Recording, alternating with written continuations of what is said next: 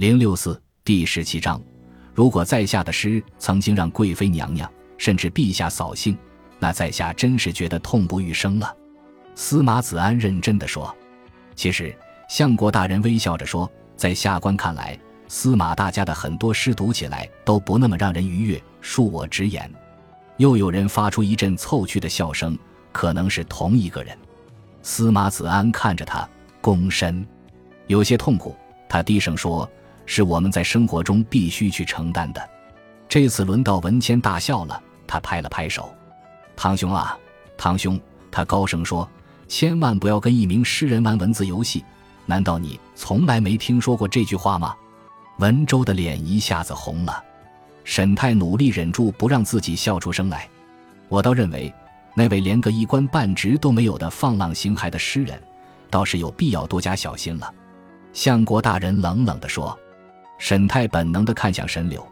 童年时候，他就喜欢研究沈柳的表情，想从他的脸上读懂他在想什么。沈柳照例一脸平静，不泄露任何情绪，但他的目光很快就从珍妃那移到了诗人身上。突然间，他又看向另一个人，一个谁也没想到他会开口打破僵局的人。先贤曾说过：“勿以贵贱论高低。”太子身祖平静地说：“既然相国大人说起这个，小王倒是有点问题，想请教一下文相爷，就怕扰了娘娘的雅兴。今天在这里，大家完全不必顾忌这些。”文谦优雅地说：“沈太不明白他们葫芦里卖的什么药。”也不明白太子殿下要说些什么。申祖依靠在窗边，一副慵懒随意的样子，随意的端着酒杯摇晃，几乎把酒都给弄洒了。他的声音比沈泰想象的更清亮。此前他从未听过太子殿下说话，只是听过不少有关这名纨绔子弟的传闻。尊贵的殿下开口，下官自然是知无不言，言无不尽。文周冲太子躬身行礼。这是他必须遵守的礼节。沈泰心想，文相爷恐怕并不见乐。坐在这个隐蔽的角落，为了琢磨他们之间错综复杂的联系，以及在目前紧张的氛围下，尽量去看清楚每个人脸上的表情，他已经够筋疲力尽了，没力气再去深思那暗地里剑拔弩张对话背后的深层含义。真是感激不尽。太子微笑着说，他抿了一口酒。试一试，从过来把酒杯斟满。当侍从退下的时候，满屋子的人都看着他，等着他开口。申祖太子舒适的靠在座椅上，一副轻松的样子，看着文州：“你对安利都做了些什么？”他径直问道。屏风后面的沈泰一下子紧张的大气都不敢出一口。殿下，您是要在这里讨论国事吗？文州刻意看了一眼诗人。又看了看其他几个人，如果你一定要这么说的话，没错。太子从容地说。不过话说回来，小王真没看出这个问题哪里就涉及到国家大事了。屋子里安静的一根针落在地上都能听见。即使身为太子殿下，他有这样的权利去责问一国之乡吗？沈泰觉得恐怕没有。堂妹，文州的目光转向文谦。在这么一个春光大好的日子里聚会，显然不是。事实上，文谦温柔地打断了他：“本宫也很想知道答案，堂兄。关于安利的事情，毕竟他露出一抹倾国倾城的笑容。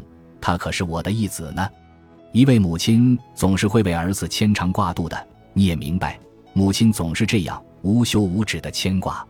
这一次的沉默几乎让人窒息。”文州回头看了一眼沈柳，沈泰的长兄轻身向前迈了一小步，他朝着珍妃娘娘鞠躬，然后朝太子行礼：“太子殿下，珍妃娘娘，据我们所知，安大人已经离开了京城。”此话不假，就连沈泰都碰巧知道，但是这个回答等于什么也没说。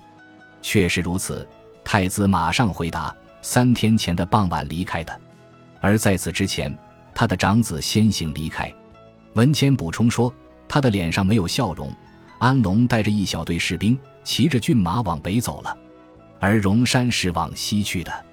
沈柳说：“沈泰意识到哥哥在试图转移他们的注意力，从而缓和气氛，但那并不成功。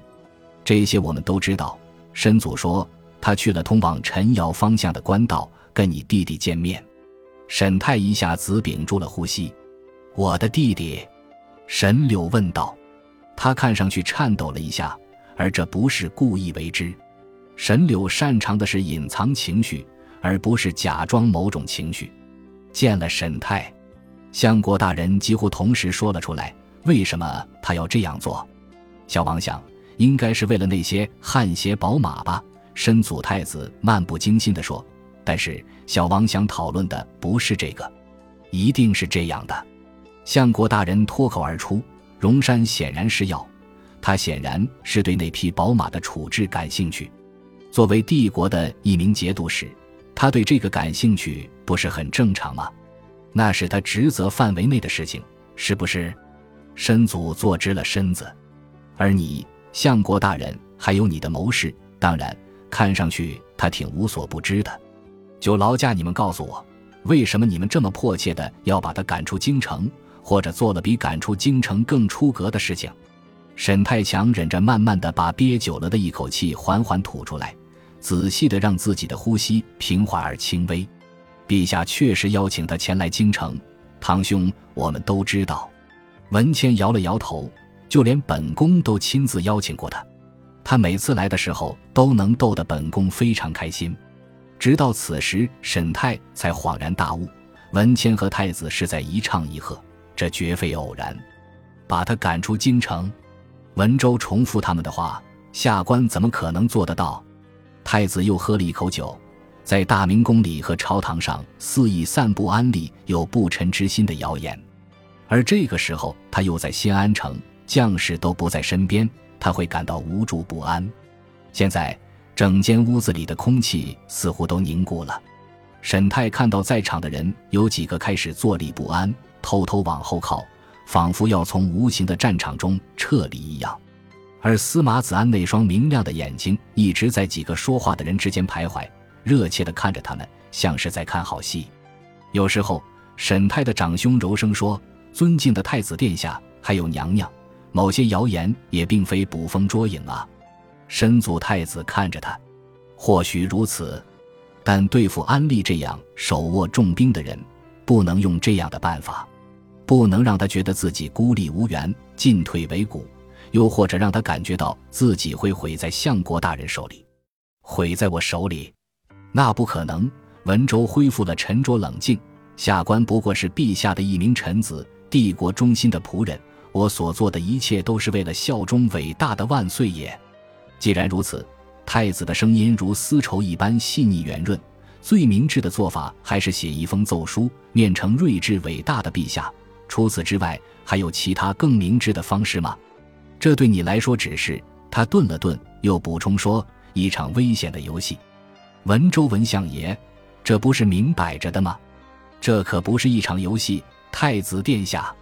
文州说：“很遗憾，小王的看法和你略有不同。”太子回答：“神太想，这时候的太子可看不出来半点纨绔子弟或者沉溺酒色的样子。”这到底是在唱哪出呢？到底发生了什么事？他看到太子把酒杯放在了漆木桌上，又开口：“小王不得不很遗憾地说，这只是两个男人争权夺利的游戏，而不是为了效忠帝国、效忠咱们的万岁爷。”太子殿下如此说，下官很难过。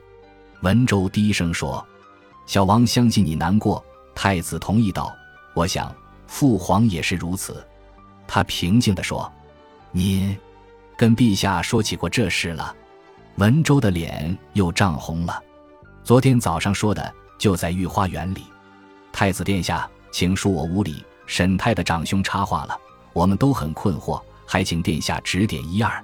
您刚才说对付荣山不能用这样的办法，这表明你也认为他是个强大的对手。想来相国大人和小人所做的事情让殿下失望了，那么恕小人斗胆。”请问该用怎样的方式来对付这位给帝国和朝廷带来危险的安大都督呢？沈泰想着，这气氛简直是太过太过剑拔弩张了。